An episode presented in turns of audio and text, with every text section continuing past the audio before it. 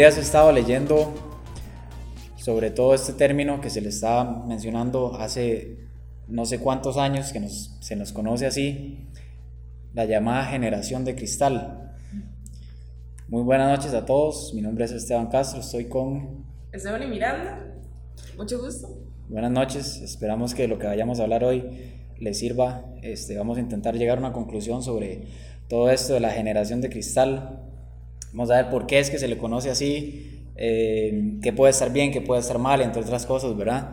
Así que vamos a hablar un poquito de lo que hemos investigado y ahí si, si les parece, si no les parece, por favor, esto simplemente es una conversación y vamos a, eh, ahí nos avisan cualquier cosa que nos quieran decir. Empezamos de una. Sí, sí, empezamos. Igual aclarar de que somos unos simples mortales, ¿verdad? Y que simplemente es una... Eh, es nuestra opinión, ¿verdad? Y quizás eh, es tal vez interesante eh, hablarlo, ¿verdad? Ya que eh, somos de una generación, bueno, están desde el 2000 y yo también, curiosamente, crecimos juntos en muchas áreas, pero hasta ahorita nos estamos conociendo un poquito más, ¿verdad? Entonces es muy curioso porque vemos una generación de, de 2000 para arriba que lo acusan como esta generación de cristal. Entonces queremos hablar un poco de esto. Ok, muy bien. Ok, entonces vamos a, vamos a empezar ahí. A esta generación se le conoce como frágil, se le conoce frágil porque dice que hay poca autoridad y mucha sobreprotección. ¿Sé qué piensa de eso? ¿Por qué piensa que es cierto? Mira, es que algo que pienso y analizo mucho y tal vez lo voy a responder mucho con mi vida es que eh, tratamos de no mostrar mucho nuestros sentimientos, porque no es que somos frágiles, sino es como que sí nos importan muchas las cosas. Entonces tratamos de hacernos los, fuertes los fuertes ante muchas situaciones para que esas cosas no nos lastimen, ¿verdad? Eh, a veces comparamos una generación como la que son como nuestros padres, mis papás tienen 58 más o menos, y tal vez veo en ellos una fragilidad diferente pero siento que ha sido lo mismo, nada más que lo han expresado de una forma eh, diferente, pues, o sea, eh, literalmente es como que nosotros nos agarren y tal vez nos están juzgando muchas veces porque... Eh, sí, somos frágiles por algún comentario, pero también estamos luchando con mucha injusticia. Estamos luchando contra una corriente muy fuerte. Si lo vemos así, ¿hace cuántos años lograron que las mujeres votaran? Un ejemplo. Y ahorita lo estamos logrando muchas cosas más allá. Claro, los extremos son, es ahí el punto donde tal vez hay que, hay que tener cuidado, porque los extremos sí afectan mucho. Pero con la parte de, con la parte de la sobreprotección, ¿se cree que eso viene de nuestros padres? ¿Viene de la misma sociedad? ¿De dónde cree usted que viene lo de la sobreprotección? Creo que sí viene muchos de nuestros padres, o la mayoría de los padres, ha intentado que nosotros no vivamos muchas cosas que ellos han vivido, ¿verdad? Y creo que eso afecta porque nos sobreexigen quizás o nos... Es que no es, no es la palabra, nos... Creo que nos protegen, nos protegen esa sobreprotección para que eh, nosotros no cometamos muchas cosas que, o no vivamos que ellos han cometido, ¿verdad?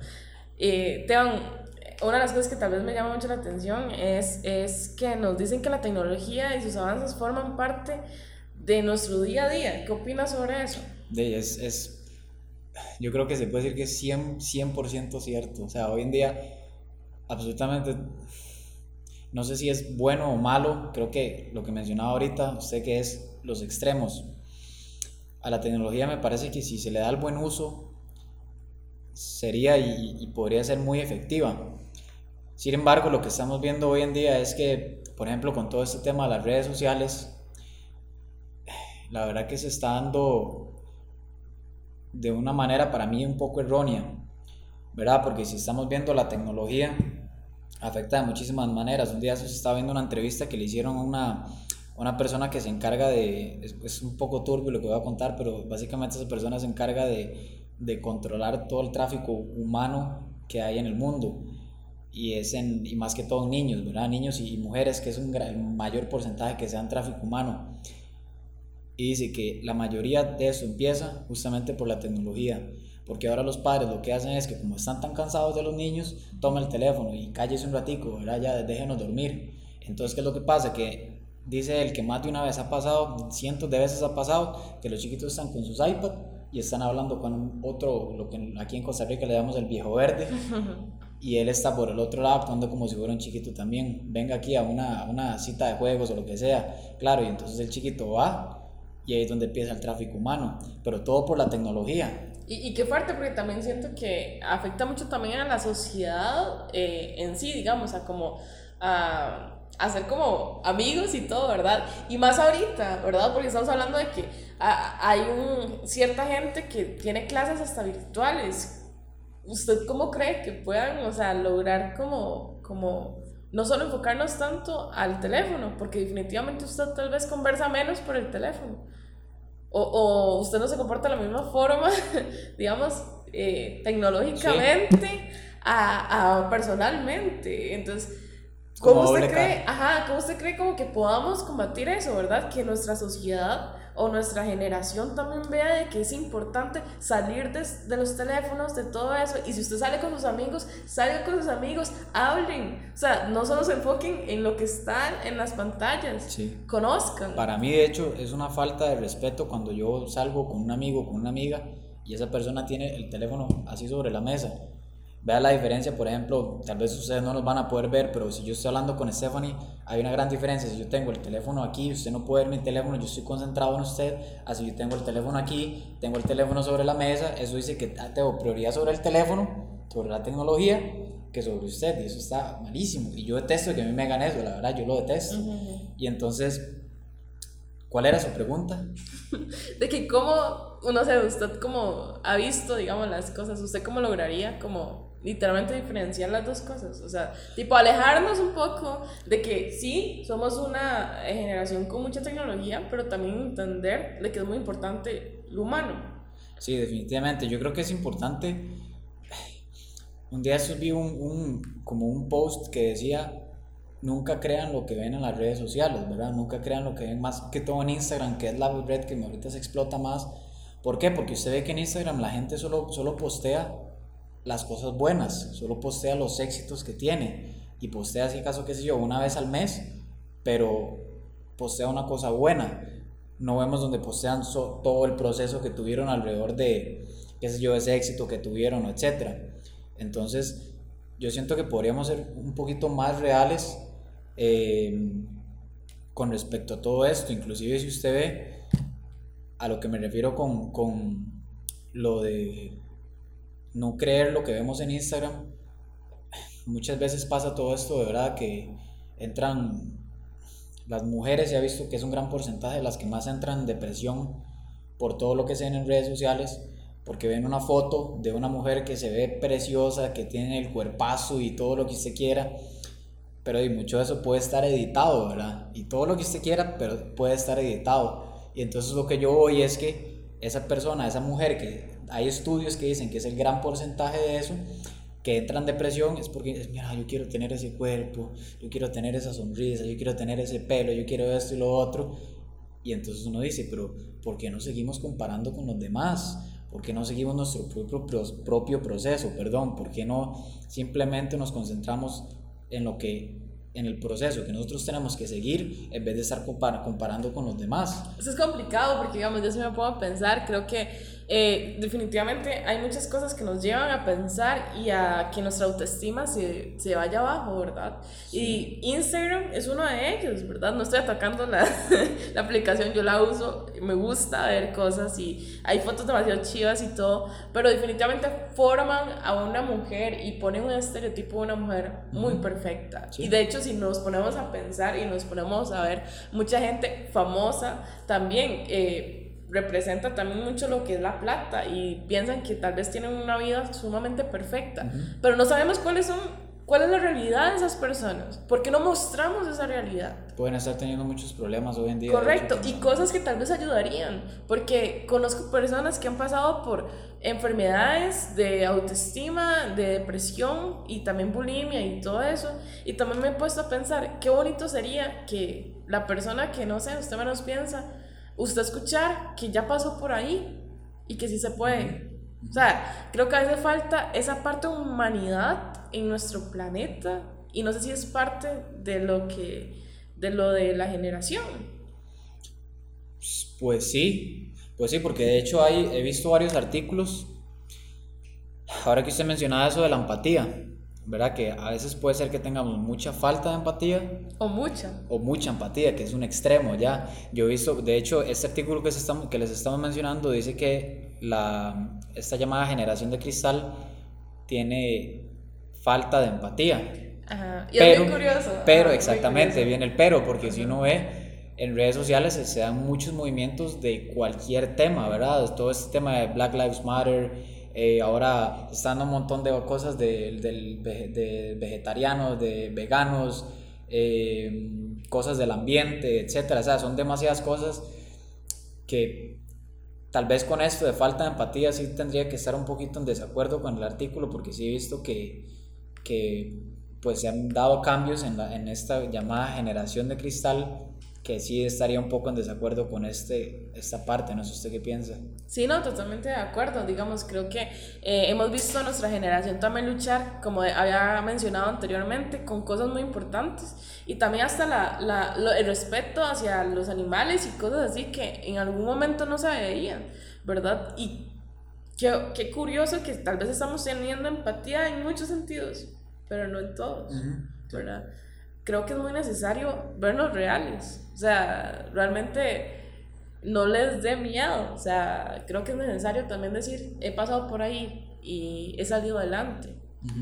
¿Verdad? Curiosamente, un día esos vi un, un, un amigo mío subiendo historias. Él es como bailarín, digamos, y como más que todo como de hip hop y este tipo de cosas. Y en las historias él estaba subiendo todas las veces que falló pero todas eran cientos de veces las que falló, falló, falló, era un movimiento bastante difícil, digamos, para uno que no sabe nada de eso se ve muy difícil. Y fallaba y fallaba y fallaba y fallaba y hasta aquí, y también posteó la vez que ya le salió. Pero digo, que, que, que, bueno, digamos, que él tuvo la, la humildad de decir, no me interesa lo que piensan los demás, quiero que me vean en mi peor momento. Entonces, eh, pero yo creo, yo creo que a pesar de que este artículo menciona muchas cosas, se podrían decir negativas de la generación de cristal, podríamos también decir que hay muchas cosas que son buenas también, en realidad, porque yo creo que la generación, esa palabra que usted me lo mencionaba un día, eso hay que cambiarlo. ¿Verdad? ¿Qué era lo que usted mencionaba? Yo lo que mencionaba era que más allá de mencionar como que era una generación, si no podemos decir como un ciudadano. Ciudadano de cristal. Ciudadano de cristal. Si usted se identifica como el ciudadano de cristal, le puedo decir que estás en un gran problema. o sea, tratemos de cambiar eso y tratemos de que no todo nos afecte de ese y del otro. Sin embargo, son características que creo que todo el mundo lleva. O sea, creo que todos tenemos cositas de cristal. y, y, realmente es muy necesario eh, cambiar eso. Sí, sí, por supuesto, ¿no? Y también dice que, como mencionábamos antes, aquí este artículo dice que hay mayor sensibilidad a los problemas sociales que podríamos estar 100% de acuerdo, digamos, sí, sí se ve. Eh, capaces, oye, quiero mencionar uno que es muy interesante, capaces de desarrollar un mayor, una mayor inteligencia emocional, que creo que totalmente de acuerdo con ese punto. Sí, sí, sí, de hecho, sí, tendría que decir una debilidad mía, tendría que ser esa, digamos, mi inteligencia emocional tal vez no esté tan desarrollada como la de otras personas, en realidad siento que podría relacionarme, tal vez no falta empatía, pero sí menos inteligencia em, emocional, saber leer a las personas ya cuando están en ese tipo de problemas. Pues eso yo mencionaría que es una debilidad mía en realidad, pero este, o sea, yo siento que no todo es malo, no todo es bueno, por supuesto, creo que una conclusión que podemos llegar es que hay que encontrar una estabilidad, ¿verdad? No irnos, no irnos a los extremos, todo extremo es malo. Esto simplemente es nuestra, nuestra humilde opinión, no, no queremos decir que estamos en lo correcto ni que estamos, eh, ni que estamos mal, simplemente es nuestra opinión. Eh, Yo quiero concluir con algo y es como decirles que yo amo estar en esta generación, ver tantas cosas y creo que como estábamos leyendo, hay muchas cosas positivas. No nos enfoquemos tanto en solo pelear, tratemos de aprender y de escuchar. Creo que de verdad escuchar a las personas mayores y a la gente que no es de nuestra generación también ayuda mucho.